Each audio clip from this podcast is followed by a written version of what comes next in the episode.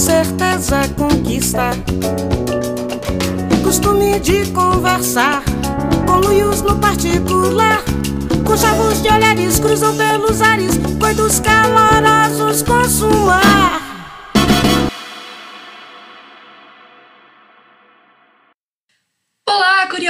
Plantão! Meu nome é Cecília Fernandes, viciada em itens de papelaria e seguidora de bons descontos. E aí, time? Eu sou a Caísa, viciada em aplicativos de produtividade, mas ainda tô engatinhando no quesito vida financeira. No episódio dessa semana, nós miramos em uma conversa sobre consumo consciente e publicidade para mulheres pensando no Dia Mundial do Consumidor, que é celebrado no dia 15 de março. Porém, contudo, todavia, como todas as conversas, o nosso papo acabou deslanchando para outros campos que ainda são urgentes na realidade feminina. Nós conversamos sobre trabalho invisível, poder de consumo, comunicação de marcas em propagandas, estereótipos femininos e muito mais. E para essa conversa, nós convidamos a Nath Facina, designer gráfica que trabalha com criação de conteúdo, direção de arte, branding e consumo consciente, para ela poder compartilhar a experiência como consumidora e profissional nessa área. E por motivos de força maior e questões técnicas que fazem parte de todo o projeto audiovisual, o episódio não foi publicado na semana passada, mas será divulgado nessa semana normalmente. A gente espera que você goste e tenha uma excelente conversa.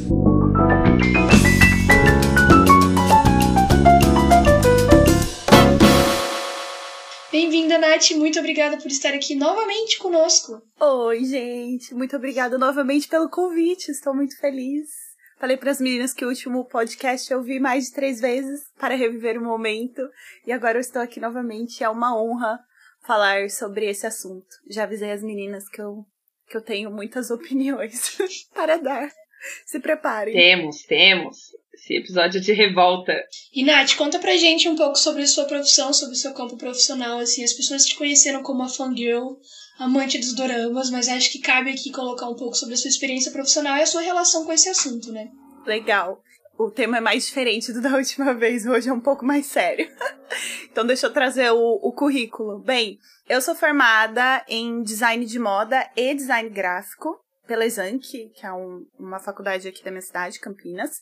E assim, na faculdade, é interessante falar isso porque tem algumas faculdades, por exemplo, de moda que tem um viés muito criativo. E a Exanc tem um viés muito de marketing e comunicação. Então, até por conta disso, quando eu entrei né, no, no trabalho, na verdade, até, até o ano passado, quando eu saí do trabalho para empreender, eu trabalhei na mesma marca que eu entrei na época de estágio da faculdade e fiquei até então à frente da comunicação, é marketing, branding que é uma marca de moda feminina aqui da minha cidade, e que inclusive tem essa, essa abordagem um pouco mais slow, fashion, moda ética, e que foi algo assim que foi muito legal para mim essa experiência de, de viver isso, de ver essa construção de moda com, com um novo olhar, sabe, para o mercado. E, e me ajudou muito. Então eu tenho essa formação nas duas áreas e eu saí da facul entrei nessa marca para estagiar, entrei fazendo um pouco de tudo, modelagem, tudo, mas vi que meu negócio era na comunicação que juntava exatamente os dois cursos que eu fiz. Então, foi muito muito interessante assim, essa essa jornada nessa marca é, despertou muita muita consciência assim, até do que eu tenho hoje, assim, em relação a consumo, em relação à própria moda e, e tudo mais né? E hoje eu saí para empreender e, e, hoje eu empreendo com branding e eu tenho o sonho de sempre conduzir, é, sempre que possível, eu acredito que vai chegar um momento que eu acredito que esse vai ser meu nicho, esse vai ser meu público, conduzir a criação de marcas com propósito, com uma causa, um impacto positivo, seja de moda ou de outros segmentos, mas justamente para trazer um novo olhar aí pro, pro consumo, pro fazer negócio, pro empreender. Então, profissionalmente falando, essa sou eu, gente. Eu, eu tenho, né, o Instagram lá, o arroba Cria, que às vezes eu falo um pouquinho sobre branding e tal. Arrasa, na verdade, né? Um belíssimo obrigada, obrigada. feed amarelo com preto e cinza, um negócio de doido. Aquela coisa que agrada aos olhos. Nossa, você chega Uma ali. muito é, doida. Perfeito, Não puxando o saco, mas. De verdade. Assim, sério. Parabéns, obrigada, Nath. Obrigada, obrigada. E, e lá eu coloco algumas reflexões, né? Eu sei que eu fiquei um tempo muito falando sobre criatividade, mas agora, inclusive, eu tô aí com turma aberta agora, esse mês eu lanço Masterclass de Branding, comunicação de marca e tal. Então, talvez esse assunto volte a permear um pouco mais lá o Instagram. Então, quem se interessar, Mas tem umas guias salvas lá sobre vários assuntos que o pessoal pode dar uma, uma fuçada pra saber mais e, e, conhecer mais. É um perfil esteticamente maravilhoso, porque você chega assim, é como andar numa biblioteca com tudo organizadinho, os destaques e tal. E eu acho que hoje a gente está aqui para poder também estender essa conscientização que você teve enquanto estagiária e nessa experiência profissional dentro dessa marca, né? Se você quiser fazer a divulgação da marca, fica aqui o espaço, porque a gente precisa realmente difundir o consumo de marcas que são éticas e conscientes, principalmente na questão da moda, né? É, e especialmente na questão da comunicação, que é o assunto que a gente aborda. Mas antes da gente entrar no papo, na hora do vamos ver, no troca-troca aqui, a gente vai fazer o CAC, que é o nosso quadro oficial de perguntas aleatórias, que significa certezas afirmativas questionadas unicamente por instinto, né? Eu fiz o CAC de hoje, estou muito empolgada para saber a resposta de vocês, porque inclusive eu fiz questão de não pensar na minha para poder desenrolar na hora e ser mais espontâneo. Então vocês estão prontos? É isso que eu quero saber. Bora lá. Sempre. Então o CAC de hoje é: qual foi a coisa mais inútil que vocês compraram por influência da publicidade ou outros meios de divulgação, de comunicação, e qual foi a mais útil? Nossa, gente, ó, esses caques assim, vocês têm que mandar antes pra gente pensar, senão a gente gasta meia hora do tempo aqui de gravação só pensando na resposta. Eu queria muito tirar um print da cara de vocês de reflexão, porque vocês estão, tipo, com. A Caísa tá com uma cara de quem tem vários guilty pleasure e tá, tipo, pensando em todas as coisas que ela gastou dinheiro.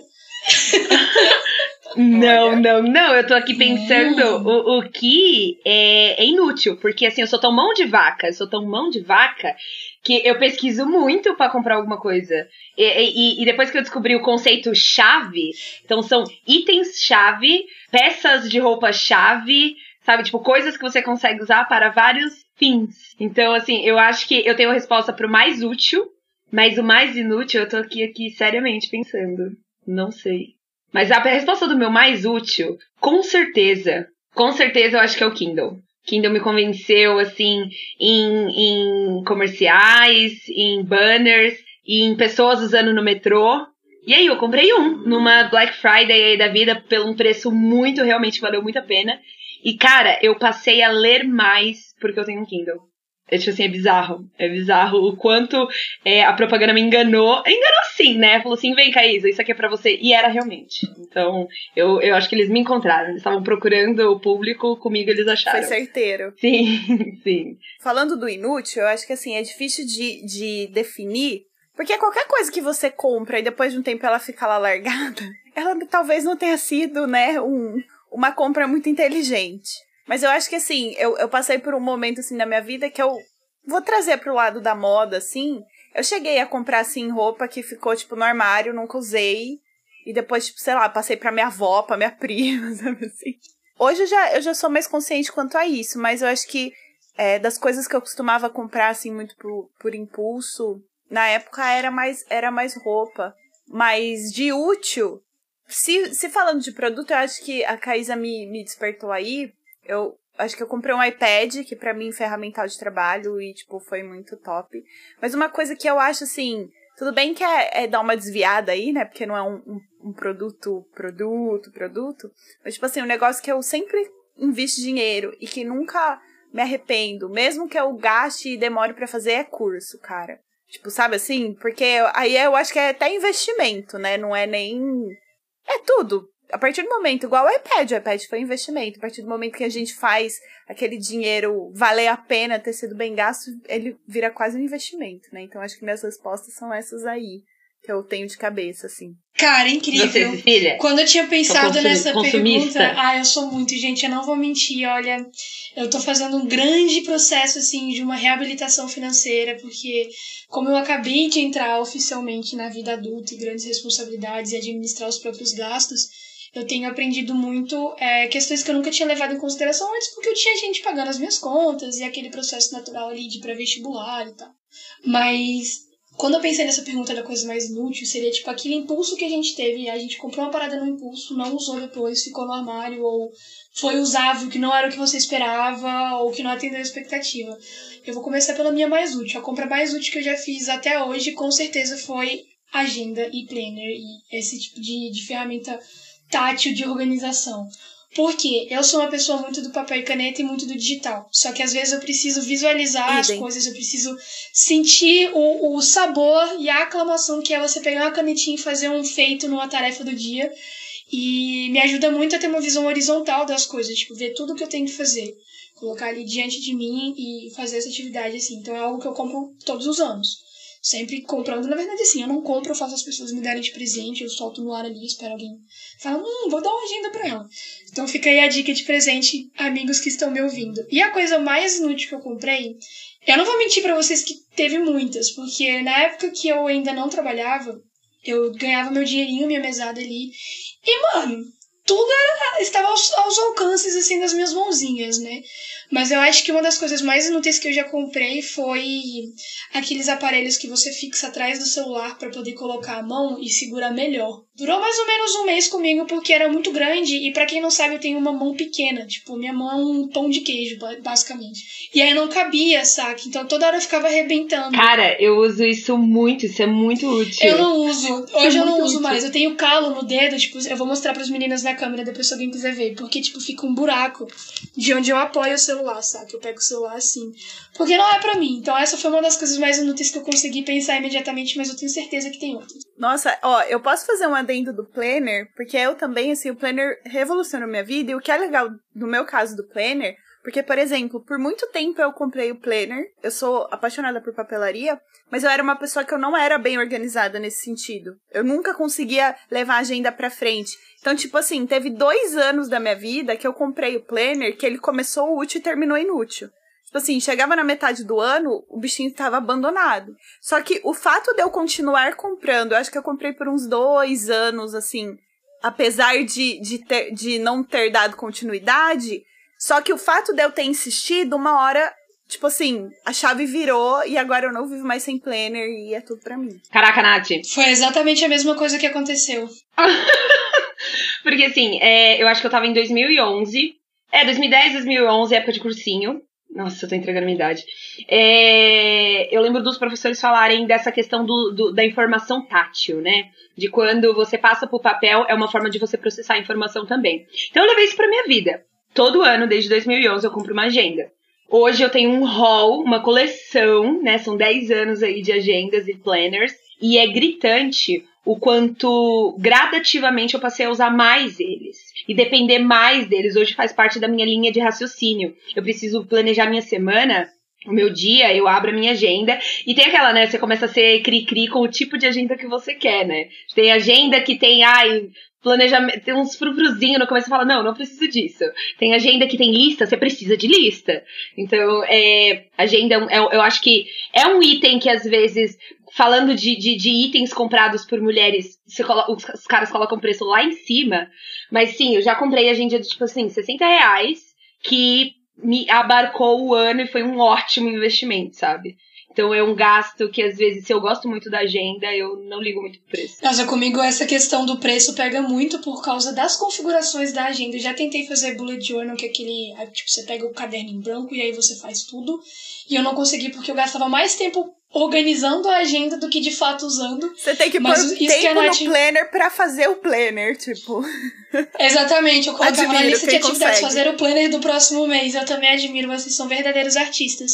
Mas comigo, eu comecei a usar a agenda é, porque eu não tive outra saída. Se eu não colocasse no papel as coisas que eu tinha que fazer, eu ia enlouquecer e não ia fazer nenhuma delas. Então, assim, realmente a papelaria é aliada da mulher. É isso.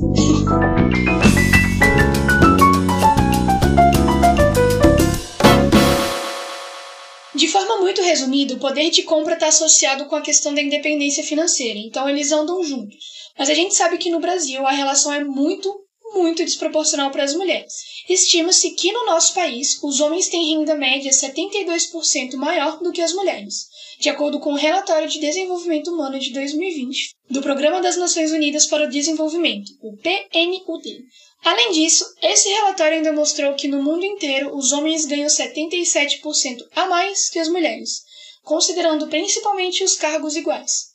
Nesse sentido, trazendo essas informações para a gente iniciar nossa conversa, eu quero saber de vocês, meninas, como é que vocês percebem essa disparidade, não só na questão da renda média, mas também na distribuição salarial em empresas e cargos e tudo mais, na hora que vocês vão comprar quando vocês vão consumir, como é que isso afeta o poder de compra de vocês pessoalmente. É, ó, a minha experiência pessoal, eu vim num contexto em que basicamente éramos uma empresa constituída de mulheres.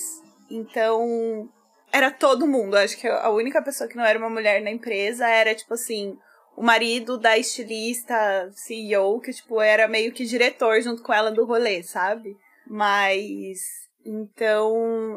Eu, eu confesso que por, um, por uma experiência pessoal, como eu nunca vivi nesse contexto, talvez de multinacional, de dessa coisa em que tem muito esse, esse lance de cargos e tudo mais, eu vou dizer que nesse, nesse aspecto eu acho que eu não tenho tanto lugar de fala, né? Mas eu acho que vale abrir assim um, uma observação que é interessante a gente pensar que quando a gente fala né, de consumo, muitas vezes é, fala assim, ah, é consumista. Eu acho que as pessoas, talvez na sua maioria, vão querer atrelar isso ao, feminino de uma maneira negativa.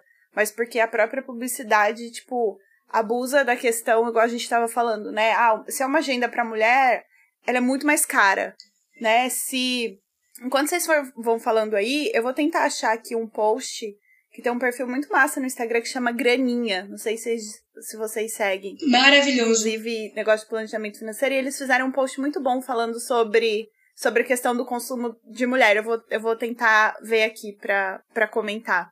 Mas então, como eu não tenho tanto esse lugar de fala, se a Caísa estiver aí, eu acho que pode contribuir. Então, depois que eu descobri que não só. Eu, eu já passei por uma situação onde eu descobri que pessoas que faziam exatamente a mesma coisa que eu, no mesmo horário que eu, na mesma proporção que eu, é, eu descobri que eu recebia 80% do salário dessa pessoa. E eu me vi numa situação de muita impotência, sabe? De tipo, como que eu vou conseguir chegar no 100%, sabe? Como que eu vou conseguir chegar? O que, que eu tenho que fazer para eu receber a mesma coisa que esse cara, sendo que eu faço a mesma coisa que esse cara, na, na, na, nas condições desse cara? Não sei se vocês sabem, mas atualmente, no mundo, a diferença salarial entre homem e mulher é de 16%. Aqui no Brasil, se eu não me engano, uma mulher é, atualizando só, de acordo com né, uma pesquisa da, da Agência Brasil, que é aquela, aquele conglomerado, versão Globo, só que do governo, é, eles falam que em 2009, 2019 as mulheres receberam 77% do salário dos, do, dos homens. E quando você sobe de, de cargo, a diferença é muito maior.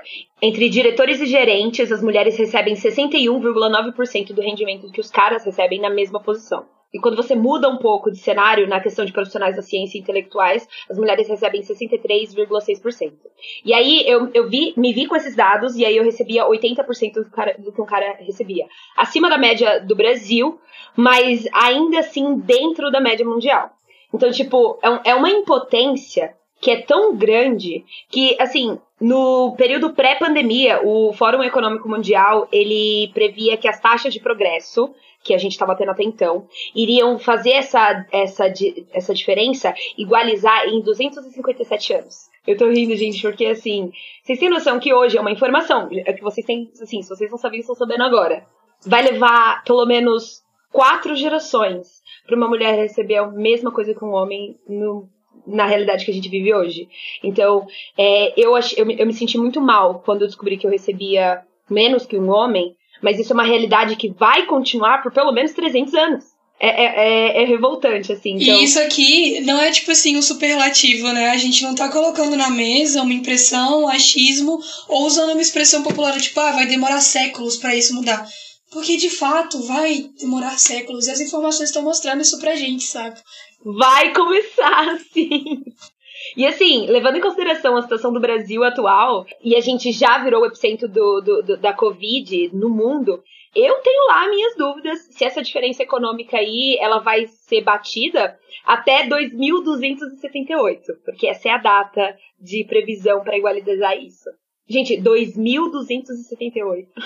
Se isso não deixa vocês nervosos, eu não sei o que, que pode mais.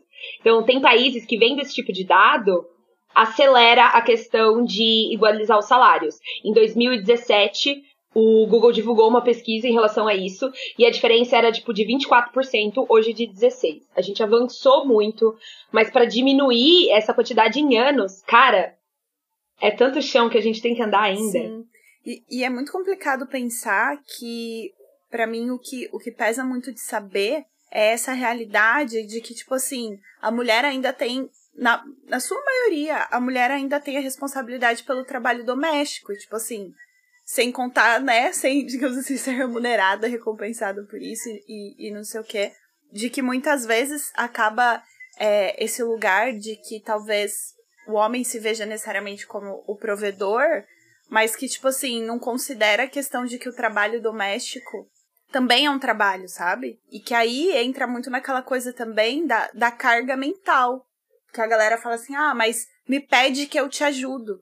O fato da mulher ter que se preocupar com o que vai ser feito, cara, já é uma sobrecarga. Tipo, não é simplesmente sobre o fazer, mas o se preocupar com dividir a responsabilidade no sentido de, olha, beleza, a sei lá, a sua tarefa, homem, dentro, né, de casa é, é essa. Mas não é assim, ah, a hora que a mulher falar pra eu ir, eu vou, porque você não tá tirando a responsabilidade dela, né? E aí eu vejo que muitas mulheres estão no mercado de trabalho e ainda estão é, vivendo isso dentro de casa, porque, assim, ainda que eu penso que num, num contexto, né, de mulheres casadas e tudo mais, é, é muito mais uma dificuldade de, talvez, não sei se... É que tem o ponto da, da dependência financeira, mas tirando isso, às vezes é mais tranquilo do que agora você imaginar para uma mulher que, tipo, uma mãe solo, por exemplo, sabe?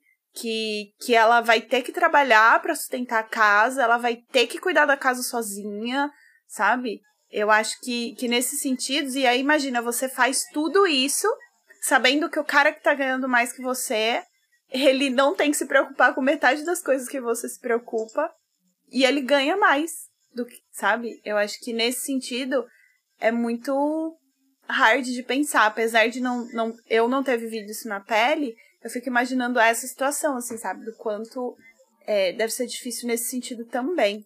No episódio 27, a gente conversou com a Júlia Lima, que é empreendedora da Contém, e a gente discutiu sobre essa questão de se o trabalho doméstico era considerado uma espécie de empreendedorismo. Trabalho doméstico no sentido do gerenciamento de uma casa, não um trabalho doméstico formal.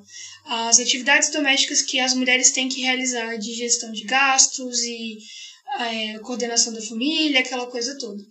O nome específico que é dado para essa para esse regime, esse segundo trabalho que as mulheres assumem é trabalho invisível. E tem umas informações muito interessantes sobre isso. Interessantes no sentido de expor a situação que a gente percebe, mas preocupantes pelos dados, né?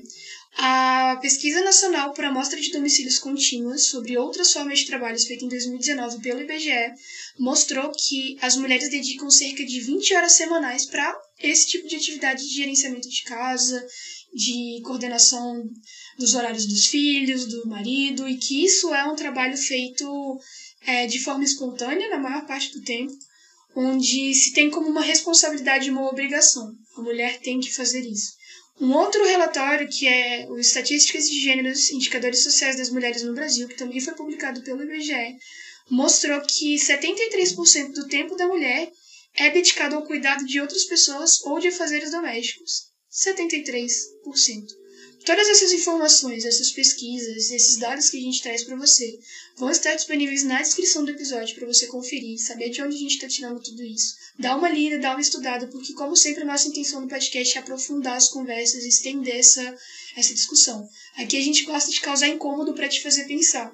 E entra muito no que você falou, Nath, nessa questão de que como se não fosse suficiente a desigualdade no espaço de trabalho, ainda tem que se lidar com uma outra carga horária. Entra também no que a Caísa expôs dessa situação dela de descobrir que estava recebendo 80% do salário de um cara que fazia a mesma coisa que ela no mesmo horário.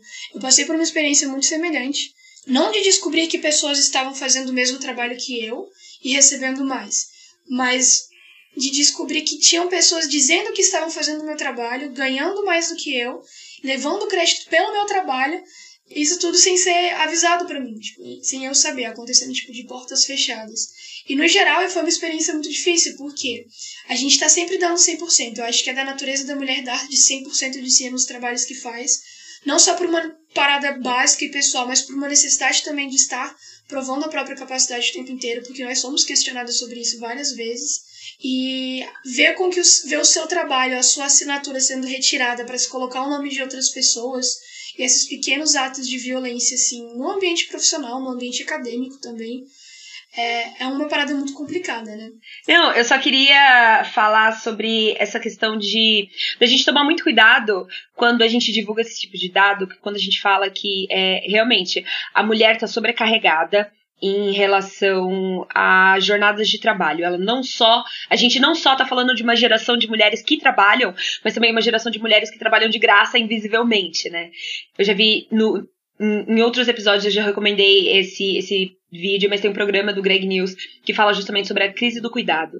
E como as pessoas esperam, já se é esperado da mulher fazer isso. Então, é, acaba que a gente está sobrecarregada porque se ninguém, se ninguém vai fazer aquilo, a gente vai fazer. Então, é, a, tipo assim, eu sinto assim, eu tenho a sensação de que quando a gente apresenta esses dados, muita gente vem, vem e fala: ah, mas é porque o mundo da mulher gira em torno disso, né? Ah, a mulher cuida das pessoas, a mulher é mais atenciosa, a mulher é mais cuidadosa, a mulher é mais isso, a mulher é mais aquilo. Porém, como a gente ama seguir mais dados do que estereótipos, tem uma pesquisa que o Google fez no YouTube sobre o, sobre o perfil de consumo das mulheres desde 2017. E aí, é, gente, vocês têm noção que essa questão do cuidado, que é onde a gente fica mais sobrecarregada, é onde a gente menos consome conteúdo? Uma mulher hoje tem, a, a, tipo, a probabilidade de alguém jogar no Google alguma coisa sobre como cuidar, como sabe? Tipo, sei lá, trocar uma fralda, cozinhar alguma coisa, tipo, coisas domésticas. A probabilidade de um homem pesquisar isso no YouTube é muito maior do que o de uma mulher. Uma mulher hoje está procurando muito mais vídeos sobre aquele é, DIY, né? Tipo, do it yourself ou os how to. É, os vídeos tutoriais. Hoje no YouTube, os vídeos tutoriais são mais consumidos por mulheres. As mulheres hoje que trabalham querem saber de melhorar o trabalho que elas já fazem, querem saber de como é, ter um autocuidado muito maior, falando especificamente das millennials. entra nessa, nessa, nesse conflito, né? De que, tipo, ah, a mulher é mais cuidadosa, a mulher é mais de casa, a mulher presta mais atenção nisso, por isso que ela fica mais nessas atividades. Não, não estão empurrando essas atividades na gente, enquanto a gente, em, fora do horário do nosso trabalho, a gente está consumindo conteúdo em, em, como aprender a fazer as coisas sozinhas. Então, é, é, eu acho que de novo, falar da crise do cuidado é falar do quanto a mulher está sobrecarregada. A gente quer ir em uma direção, mas a gente é constantemente puxada para outra. Então, é, esses dados, eles mais do que explicitam isso, né? Nosso consumo, ele não casa com o perfil de pessoas que eles. de, de perfil de mulher que estão colocando por aí. É por isso que é tão é, é, é boba as propagandas de, de, de Dia da, da Mulher, né? Eles defendem esse perfil cuidador, esse perfil delicado, esse perfil que presta atenção nos detalhes, né? Sendo que, na verdade, são eles que estão empurrando esse perfil pra cima da gente. Quando nas pesquisas de consumo, a gente revela exatamente o contrário. O quanto a gente tá sozinha e tendo que se virar sozinha para fazer qualquer coisa. E nesse sentido, eu acho que tem uma pesquisa muito interessante para a gente puxar o papo sobre independência financeira para o campo da publicidade e do consumo direto, né? Um estudo desenvolvido pela consultoria 6510 a pedido do Facebook. Eles pediram essa pesquisa buscando mapear o público e direcionar melhor os anúncios que são veiculados na plataforma. É, mapeou os principais estereótipos que são veiculados na publicidade e em uma parte desse estudo foi falado sobre a publicidade brasileira. No geral, o principal estereótipo de todos, eles não deixaram só para um gênero, para só uma identidade sexual. Não, de forma alguma. Eles fizeram da publicidade brasileira como um todo. E nessa pesquisa, o estereótipo que esteve mais presente continua sendo da supermulher e o da mulher perfeita, né? Ou seja, a supermulher que faz tudo, que consegue trabalhar oito horas por dia, lidar com a casa, cuidar dos filhos, estar presente nas apresentações da escola e sabe de todas as notícias atuais, está mantendo o corpo perfeito e tal. E o da mulher perfeita, que é aquela mulher que está dentro dos padrões, que é muito bela, é muito linda, está sempre muito bem vestida e tudo mais. Eu acho que isso vai perfeitamente com o que a Caísa falou a respeito de como as publicidades, não só no Dia da Mulher, eu vou estender um pouco, não nos representam, porque a gente não se vê desse jeito mais, nós não somos essas pessoas mais. Muito pelo contrário, pelas informações que a gente tem, das pesquisas que acontecem no Google e do que, que a gente está indo atrás enquanto mulheres, o caminho é outro. A gente está querendo aprender a se desvencilhar dessa imagem, criar uma independência, aprender a ter autocuidado para justamente fugir desse estereótipo, né? É, eu acho que que assim, eu acho que vão ter mulheres que elas vão se identificar muito com essa coisa assim do cuidado, né, da maternidade, essa coisa de cara, tem mulher que eu sei que assim, tipo, de menina o sonho dela é ser mãe, saca? E assim, eu acho que que tudo bem, né, isso e tudo mais. O que eu acho para mim o que o que mais pesa é essa questão de tipo assim, não, a gente talvez, tudo bem que assim, tirando a questão de estereotipar, porque eu acho que em nenhum contexto o ideal é a gente estereotipar ninguém, porque nós somos muito múltiplos, né, em personalidades, em histórias e tal. Mas eu acho que o que pega mais nesse sentido não é nem tanto a mulher ter o papel de cuidadora e não sei o quê, que, que isso pode sim, em alguns casos, estar tá relacionado com, com a questão materna e tudo mais. Claro que também tem as exceções, mas o que para mim pesa mais é essa falta da ajuda no contexto de mulheres, né, casadas e tudo mais, da figura de uma pessoa para também ajudar, sabe? Para dividir as responsabilidades, para dividir as tarefas, né? Porque eu acho que o que aconteceu foi que, assim, a gente teve um contexto em que as mulheres eram do, do ambiente da casa, doméstico, e os homens eram do ambiente do, do trabalho. E aí, a partir do momento que as mulheres foram conquistando espaço no mercado de trabalho, ganhando direito, a participação do homem não foi reivindicada da mesma maneira. Tanto que quando a gente olha né, essa questão, por exemplo, da licença paternidade e tudo mais, é uma coisa muito, tipo, ridícula, assim. Porque a mulher tá lá, tem o puerpério, tipo, claro que o bebê vai depender, tipo, muito mais dela do que do homem, mas beleza, e a ajuda, né, que talvez ela precisa. Mas então eu acho que se conquistou muito essa coisa de, olha, nós queremos espaço no mercado de trabalho, isso foi sendo conquistado, ainda tem muito a, a, se ganhar, mas ainda tem esse ponto de que, assim, isso foi construído, mas a responsabilidade da casa meio que se manteve com a mulher também. Então hoje ela tem que lidar com essas duas coisas. E, e se talvez a carga fosse dividida entre as duas pessoas da relação, ambas estariam trabalhando e ambas estariam cuidando, sabe? E, e aí eu acho que seria muito mais positivo, né? Por conta de. E até de tomada de decisão, sabe? Em relação à própria gerência, sei lá, seja da família, da casa, é, do dinheiro. Eu sei que tem gente que trata o dinheiro separado. Aqui em casa, pra gente é muito de boa. Eu e o tio, a gente fala assim: o seu dinheiro é o meu dinheiro, o meu dinheiro é o seu. Sabe assim, cada um rala, mas a gente tem uma, a gente tem uma cumplicidade, um relacionamento de cara. É nosso. Tem essa troca, entendeu? né? Uhum. E as decisões são tomadas juntas e tudo mais. Mas uma coisa que eu vejo é que é uma coisa até do, do inconsciente, que, por exemplo, que em casa, assim, o tio ele não liga muito se, se tem alguma coisa bagunçada e tudo mais. E eu já me cobro mais. E às vezes eu percebo que, por exemplo, se alguém for visitar a minha casa e tiver alguma coisa bagunçada, talvez ele não vai se importar da mensagem que isso passa para a pessoa que vai visitar. Mas eu, como mulher, para mim é cobrado. Eu, eu imagino a minha mãe falando: Nossa, mas você vai deixar sua casa bagunçada? E as visitas vão pensar o que de você? Da figura da esposa, sabe? De, Nossa. E, e, eu lembro que, tipo assim, alguma situação que minha mãe viu o Thiago com uma camiseta amarrotada e falou: Nossa, a camiseta deve estar tá amarrotada, né?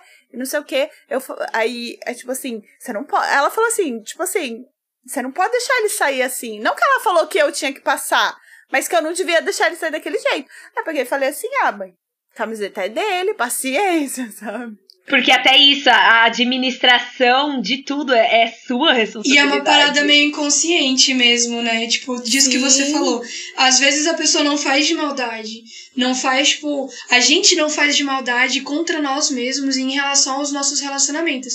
Mas é uma parada tão é, instintiva, tão institucionalizada na nossa cabeça, que não fazer é estranho, né? Sim, mas eu acho que cabe muito nesse papel as próprias mulheres no papel de mãe educarem os filhos, acho que meninos e meninas, com, com essa ciência de que, olha, filho, menino, eu vou te ensinar a cuidar da casa à mesma medida que a filha, a menina, vai aprender. Porque o que acontece? A hora que, que, tipo assim, a mãe se colocando nesse papel de cuidadora extrema, de, ah, eu faço tudo, tudo, tudo por você. E assim, eu acho que eu vou, eu vou dar o meu contexto, assim. Eu sou filha única. Eu vou dizer que eu tive uma criação até bem mimada, assim, confortável. Tipo assim, minha mãe sempre fez tudo por mim. Só que, tipo assim, no contexto em que eu saí da minha casa como uma pessoa mimada e eu tive que lidar com a, com a vida de casado e tudo mais, tipo assim, eu acho que pelo fato de eu ser mulher, eu tive que virar essa chave. Sabe assim? Não dá mais, porque agora a responsa é minha aqui no rolê, sabe? Só que às vezes o homem ele não vai ter essa chave. Ele vai sair de casa e ele vai continuar esp esperando da, da esposa tudo aquilo que a mãe fazia por ele.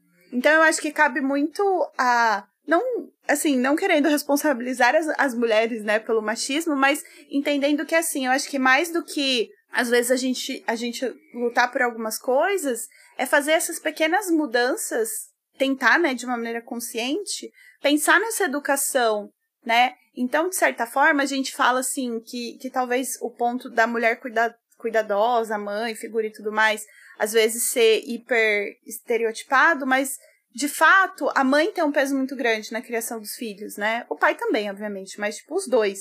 Mas no sentido de que. mas o peso assume... fica mais pra mãe, né? A gente é, sabe. Mas assim, quem carrega. Se assume, se assume uhum. esse papel de tipo assim, eu vou te proteger ao extremo, eu vou cuidar de você tudo, e eu não vou te ensinar a ser independente do que você vai fazer. A hora que, que, que esse homem se torna o marido, ele vai esperar isso da figura feminina que tá ali com ele. Entendeu? Porque a mulher, igual o meu caso, eu, eu posso ter sido mimada da mesma maneira, mas por eu ser mulher, inc inconscientemente eu vou me cobrar de não. Eu não posso mais.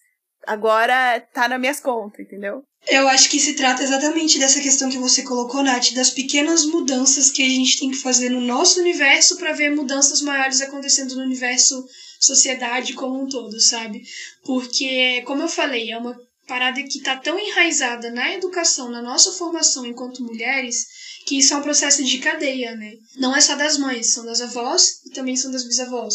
Porque a gente tem essa, essa cultura de mulheres que se responsabilizam e que cuidam e que assumem responsabilidades como uma parada natural. Tanto que a galera fala, ah, porque é instinto de mãe é instinto de esposa, como se fosse uma parada tipo intrínseca ao nosso DNA que, que não é capaz de ser desvencilhado, né? E eu queria colocar, e, e, isso muito com uma propriedade, eu posso falar isso, uma propriedade negativa, é que também muitas vezes, aí a gente no papel de filhas, a gente precisa entender também o tipo de carga que a gente coloca sobre a nossa mãe, saca? Com certeza, nossa! E, e, cara, eu fui muito essa pessoa, tá? E eu falo, eu peço desculpa pra minha mãe, depois que eu casei, eu falo, mãe, me desculpa. Sabe assim, porque eu via muitas situações que minha mãe chegava em casa do trabalho, tipo, exausta, e, tipo assim, tava, tava eu lá, tinha feito maior bagunça, ou tava, tipo, lá de boa, coçando, né, sabe? Tipo, à toa.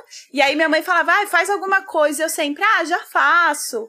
Ou, ah, arruma aquilo ali, ah, já arrumo. Ou, ou, sabe assim, ia fazer. Ela pedia para fazer alguma coisa, eu não fazia na hora que ela pedia, não sei o quê. E eu achava que, que ela era a, a, a histérica, ela era a desesperada, porque ela ficava brigando. Não, tem que ser na hora que eu quero e não sei o que. Eu ficava, ai, que chato e não sei o que. E hoje eu entendo como essa pessoa, como a questão da carga mental é sobre isso. Eu tô te pedindo para fazer agora porque sou eu que tô tendo que me preocupar, sabe? Você não tá tendo que se preocupar, eu só quero que você faça. A hora que a gente entende o peso da carga mental, entende? A, a hora que eu entendi o peso da carga mental de você gerir uma casa e tudo mais, e gerir a, o seu trabalho, a sua vida financeira Cara, eu valorizei a minha mãe e me arrependi muito.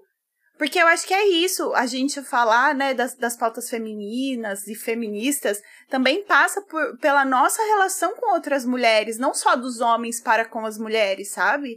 E, e, nesse caso eu acho que é muito pesado, porque é muito fácil a gente também ser a filha mimada, que tipo, ó oh, mãe, lava minha roupa aí, ah, eu não a mãe assume todo o trabalho da casa e às vezes a mãe, por se apropriar desse papel de mãe e querer cuidar tudo, a gente vai largando, entendeu? Só que ela tá sobrecarregando. Então eu acho que puxo também para nós mulheres essa responsabilidade como filhas, né? Para quem estiver ouvindo aí ainda tá nesse contexto aí de de filha morando com os pais e com a mãe e tudo mais. Caraca, Nath, você me fez lembrar é, do, meu, do, do, meu contexto, né? Tipo, das, das, maldades que a gente comete quando a gente é adolescente com os nossos pais. Você falou que você era muito mimada e tal.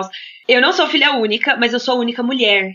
E, e, cara, não tem como não falar que eu tive vantagem sobre os meus irmãos, porque eu tive. Essa questão de, de ser estereotipada como sexo frágil me beneficiou tantas e tantas vezes que, que assim, mais do que eu gostaria de, é, de admitir. E uma coisa que eu era muito injusta com a minha mãe era com a questão financeira. Porque minha mãe nunca foi essa mãe que dava dinheiro na mão dos filhos, mas nunca me faltou nada. Então, se eu precisava de, de alguma coisa, eu chorava por algum curso, minha mãe é professora. Então, se, é, se, se o pedido tá na área educacional, minha mãe não pensa duas vezes. Então, teve curso que era caríssimo, sabe? Tipo, na Santa Cecília, em São Paulo e tal, são uns negócios que é absurdo de caro.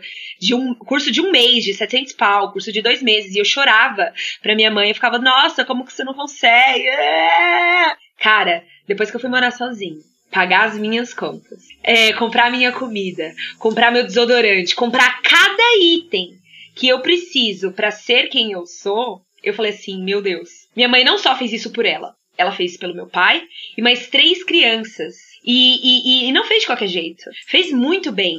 Então, quando eu reclamava que minha mãe era financeiramente bagunçada, que não conseguia se organizar. Caraca, eu assim, eu engulo as minhas palavras de uma forma tão grande que minha mãe fez um malabares para conseguir dar é, não só educação, mas roupa limpa, descanso, paz na cabeça é, é, é, de, de, das pessoas. Tipo, eu adorei que você trouxe esse, esse ponto para discussão, Nath, de, da, da, questão do se preocupar, né? De quando você manda alguém fazer alguma coisa, essa pessoa já está fazendo errado, porque ela deveria estar fazendo espontaneamente. Se ela lesse o ambiente e se visse como parte de um conjunto, de uma tribo, de, de, de, de, de um pedaço daquela família e ter que participar. Enquanto você ainda se vê como pessoa que se beneficia pelo trabalho dos outros, que é isso que filho faz com o trabalho da mãe, é, cara, eu acho que assim, todo mundo deveria ter essa experiência e engolir as palavras, o quanto, o quanto a gente é injusto, né? Com as mulheres à nossa volta. A gente aponta e fala assim, nossa, que mulher, nossa, como que ela não tá vendo isso? Como que ela não tá. Porque a gente já cobra demais. Mulher tem que ser perfeita. Mulher tem que ser bonitona, poderosa, incrível, empoderada, organizar uma casa e ainda tem que estar com um sorriso na cara. Adorei que você trouxe esse ponto aqui pra conversa, porque é um remorso que eu fico assim, meu Deus, o quanto eu fui injusta com a minha mãe. Minha mãe foi assim, a administradora financeira que eu mais admiro. Mano, eu acho interessante como as nossas experiências aqui, em todas as conversas que a gente tem no geral, elas convergem e elas divergem, né? É, como a Caísa, eu também sou a irmã, a única mulher de dois irmãos.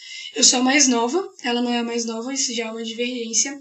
E ela falou muito sobre essa questão de como ser o sexo frágil, entre aspas, com muitas aspas no geral, assim, beneficiou ela. Mas comigo foi o oposto. Porque, como eu era a única mulher de três homens da casa, né? Meus, meu pai e meus dois irmãos, além da minha mãe, né? Desconsiderando a minha mãe, eu era a única mulher. Muitas coisas recaíam sobre mim principalmente as, as grandes responsabilidades de, de organização e as grandes responsabilidades da vida como um todo. Eu fui uma pessoa que cresceu ouvindo que a, quem é mãe é a mulher porque é quem cuida e é quem fica com a criança, porque o homem ele pode ir embora. No sentido de que na maioria das vezes eles abandonam e a mãe ela tem a responsabilidade de cuidar e outras coisas do gênero que acabam moldando um pouco da nossa percepção. De forma alguma eu digo que, que essa educação ela me prejudicou em grandes formas, muito pelo contrário, me deu uma consciência gigantesca da importância e da força do papel da minha mãe. Foi o que me impulsionou a ter um relacionamento muito bom com ela, porque no geral, como se não bastasse a gente competir no, no mercado de trabalho, a gente tende a competir com as mulheres na nossa vida com as mães, com as irmãs, com as primas, por atenção, por espaço, por protagonismo nas coisas. E eu acho que a principal questão de toda essa experiência é a gente reconhecer o número de lados que as mulheres são puxadas, principalmente quando a gente está falando sobre consumo.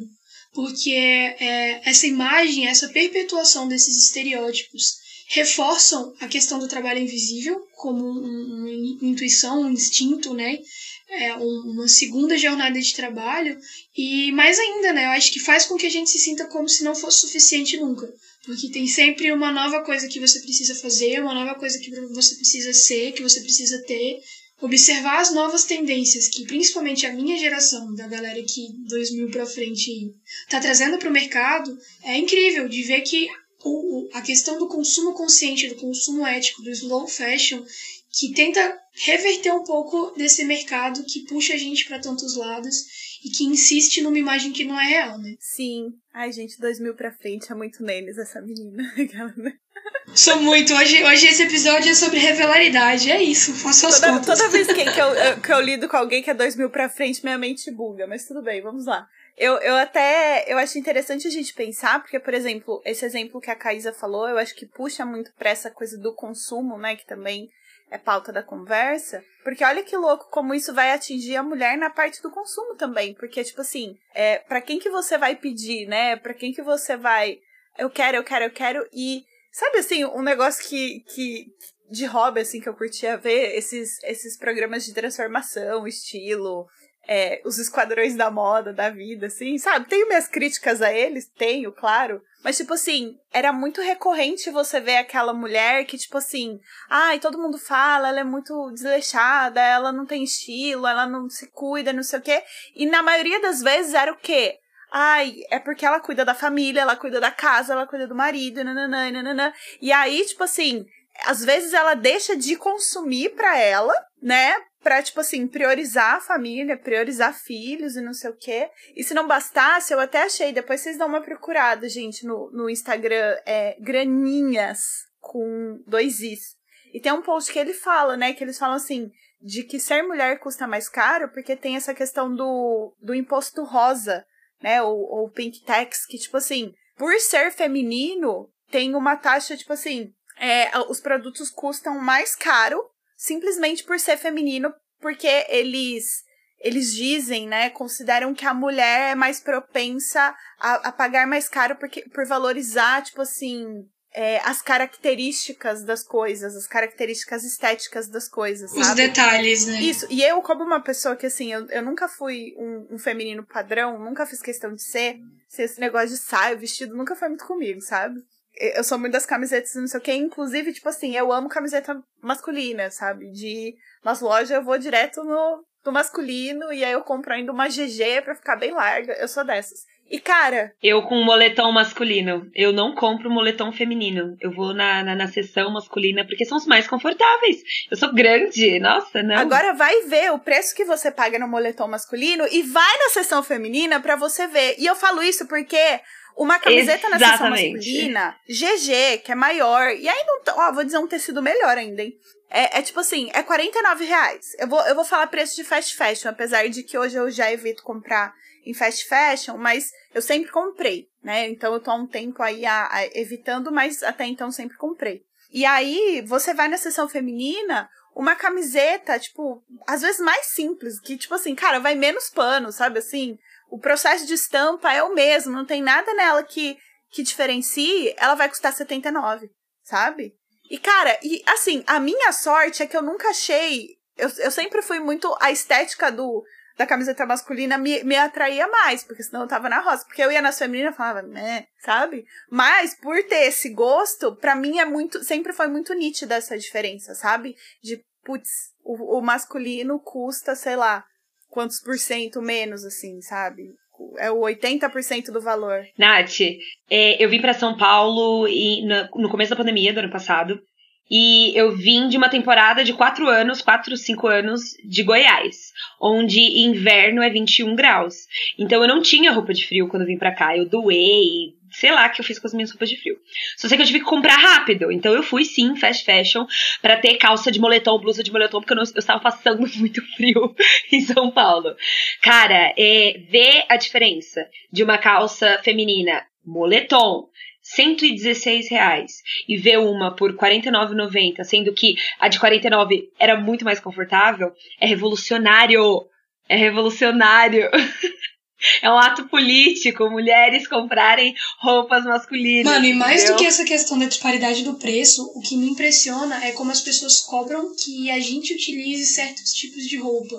Porque as roupas femininas, elas são mais delicadas, elas são mais modeladas, elas são mais feitas para o corpo feminino, porque as roupas masculinas não são. Então, esse discurso que mais uma vez reforça é, esse mercado o imposto rosa, que ele continua sendo alimentado por esse tipo de mentalidade, porque quando a gente é cobrado e sente essa pressão, obviamente é comum que a gente vá atrás desses produtos, né? Como consequência mesmo e de maneira muito simples, porque tem-se essa cultura também feminina de tipo, a gente tem que estar nos padrões tem que ser aceita para ser vista e poder participar dos espaços normalmente, né? É um absurdo quando a gente percebe que, tipo assim, as roupas masculinas que tem muito mais variedade, inclusive de cor, de tons, de, de tecidos, de estampas, do que as roupas femininas. Eu falo isso porque a primeira camiseta de Star Wars que eu comprei foi quando eu fiquei obcecado pela saga, que foi antes do lançamento do filme que apresentou a Rey, eu acho. Acho que foi o oitavo, sétimo, oitavo, não vou conseguir lembrar do número agora. E eu queria muito uma camiseta, porque eu ia na estreia, eu queria estar vestida com a camisetinha. E eu comprei uma camiseta da seção masculina, porque todas as camisetas femininas de Star Wars eram rosa, para começar, pela, pela cor, eu detesto, abomino essa cor desde sempre. E as estampas eram muito feias. Por outro lado, as estampas masculinas elas eram super diversificadas, tinham mais de oito estampas diferentes, e nas femininas dessa loja de departamento que eu fui eram tipo três e só mudavam as cores. E o conforto, a forma com que vestia no corpo, então assim, todas essas pequenas questões tornam essa questão muito gritante, sabe? Todas essas pequenas questões tornam a forma com que a gente consome muito mais complicada, porque não são todas as mulheres que fazem essa pesquisa e que vão atrás disso, né? Na real, a maioria aceita o que vem, e o que vem são as propagandas com esse tipo de estereótipo. Não, pra você ver como esse, esse, como que é o nome? Imposto do, do rosa. rosa?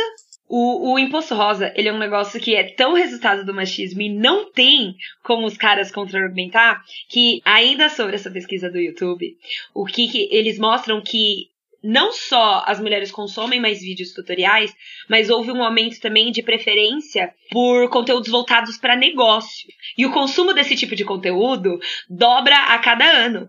Então, assim, a gente tá, tá lidando com uma geração de mulheres que estão gerenciando os próprios negócios, que estão consumindo como fazer as próprias coisas sozinhas, é, tem mais probabilidade de procurar um vídeo tutorial do que um vídeo sobre beleza ou cuidado não faz sentido com o que eles colocam nas propagandas.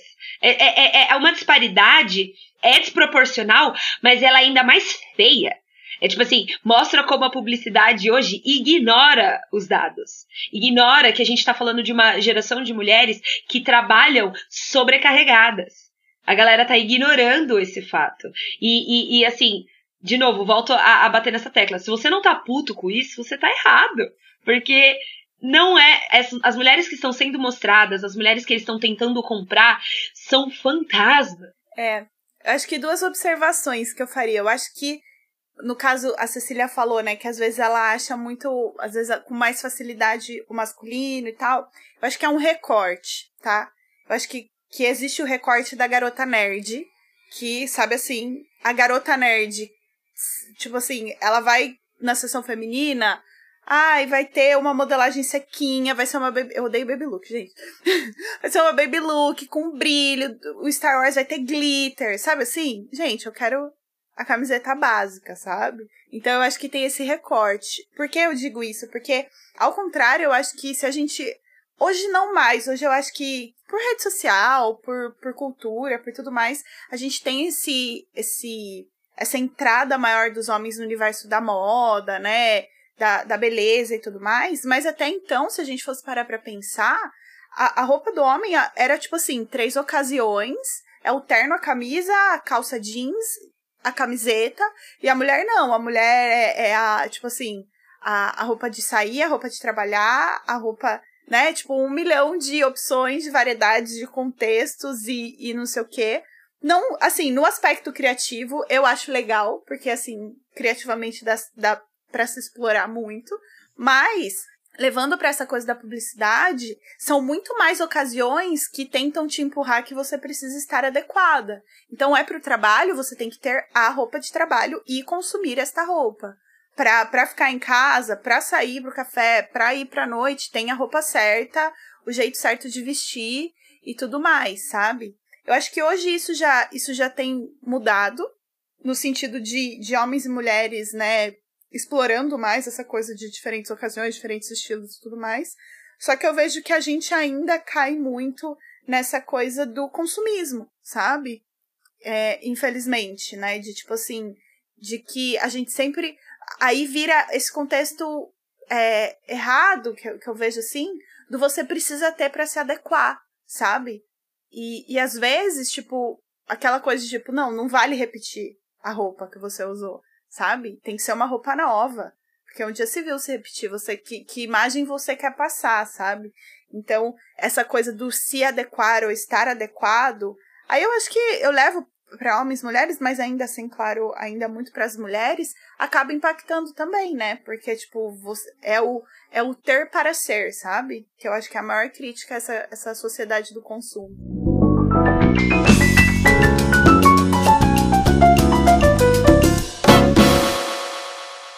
Acho incrível e maravilhoso, espetacular como a gente sempre começa num assunto e acaba indo para outros campos totalmente diferentes.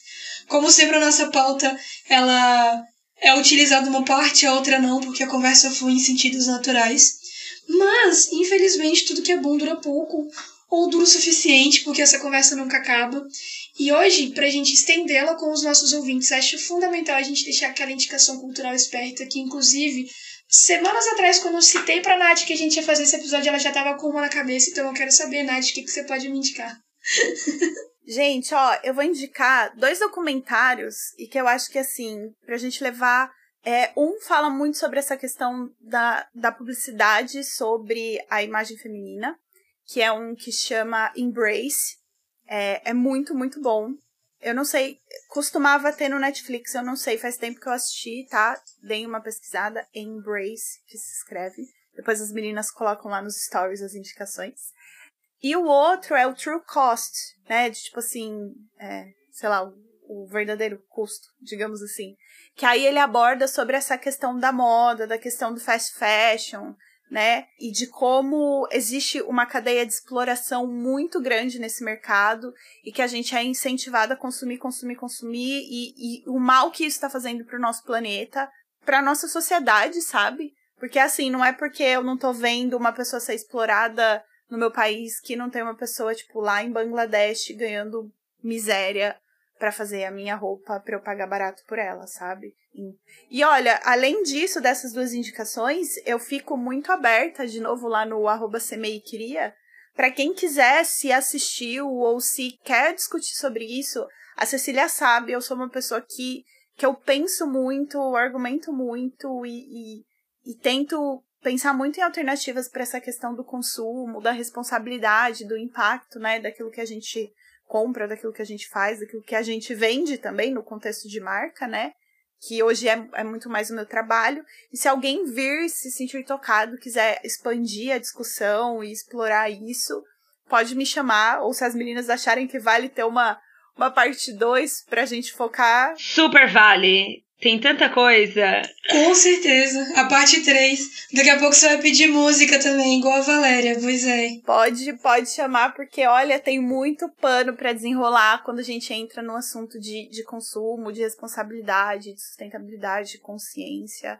Ixi, tem muita, muita coisa para desenrolar desse assunto. E eu gostaria de dizer também que mais do que responder às suas mensagens, a Nath vira sua amiga. Ela é aquela pessoa que vai conversar com você, estender o assunto, puxar a indicação, falar. Então, assim, vale muito a pena. Eu indico demais o perfil dela. Vai lá, arroba Cria, troca aquela ideia e acompanha o trabalho dela. Obrigada. E você, Caísa, o que, que você pode me indicar? Ainda seguindo nessa linha sobre consumo e tudo mais, eu quero indicar uma newsletter.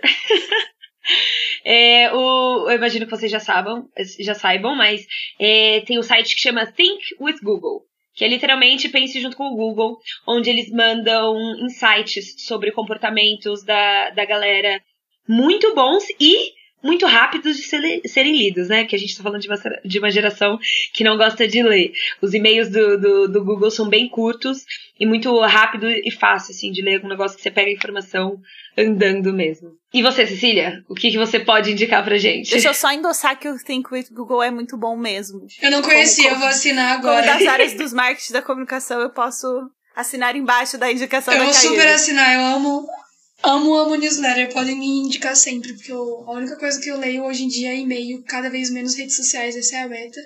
Mas, A minha indicação de hoje é uma outra comédia romântica, porque eu sou a máquina de comédia romântica, como vocês sabem.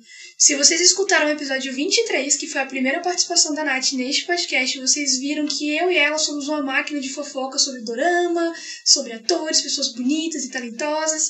E a minha indicação de hoje vai um pouco nesse sentido, mas não é um drama. É o filme Delírios de Consumo de Beck Bloom, que para mim assim é um, uma obra-prima do jornalismo de moda e da discussão sobre consumismo.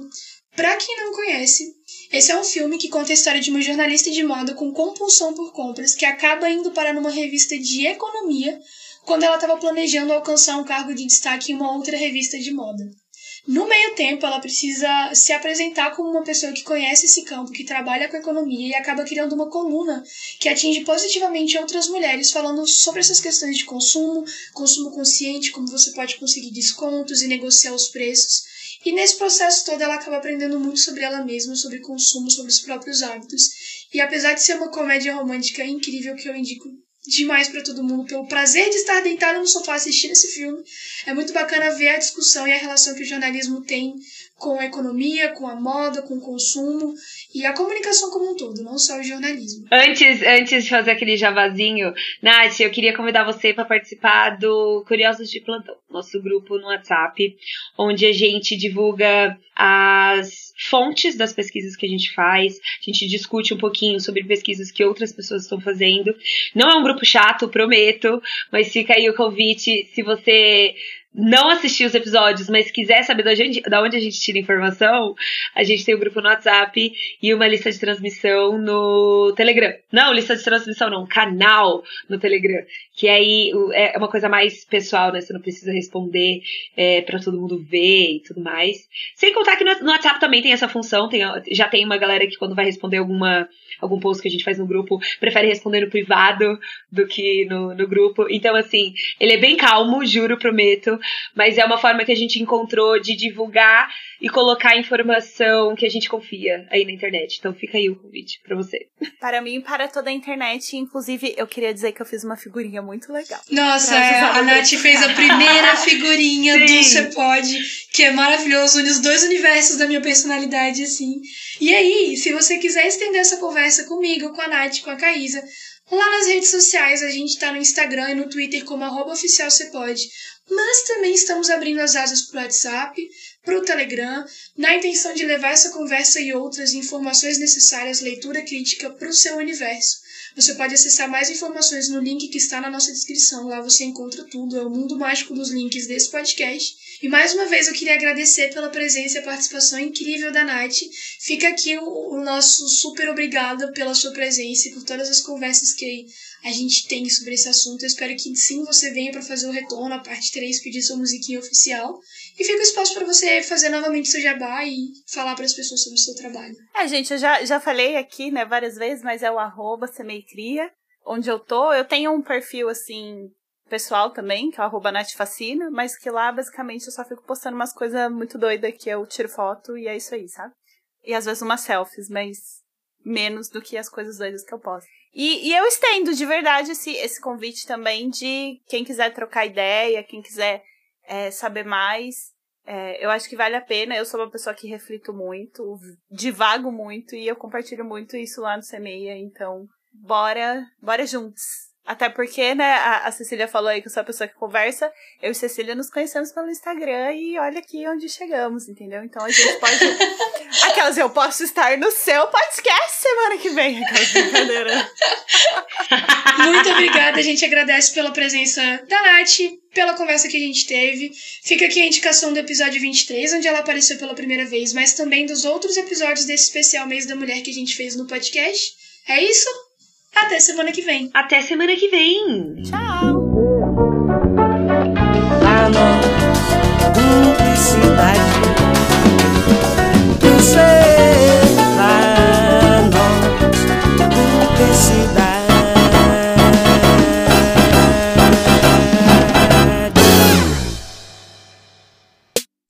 Este podcast é produzido e editado pela Elis Studios.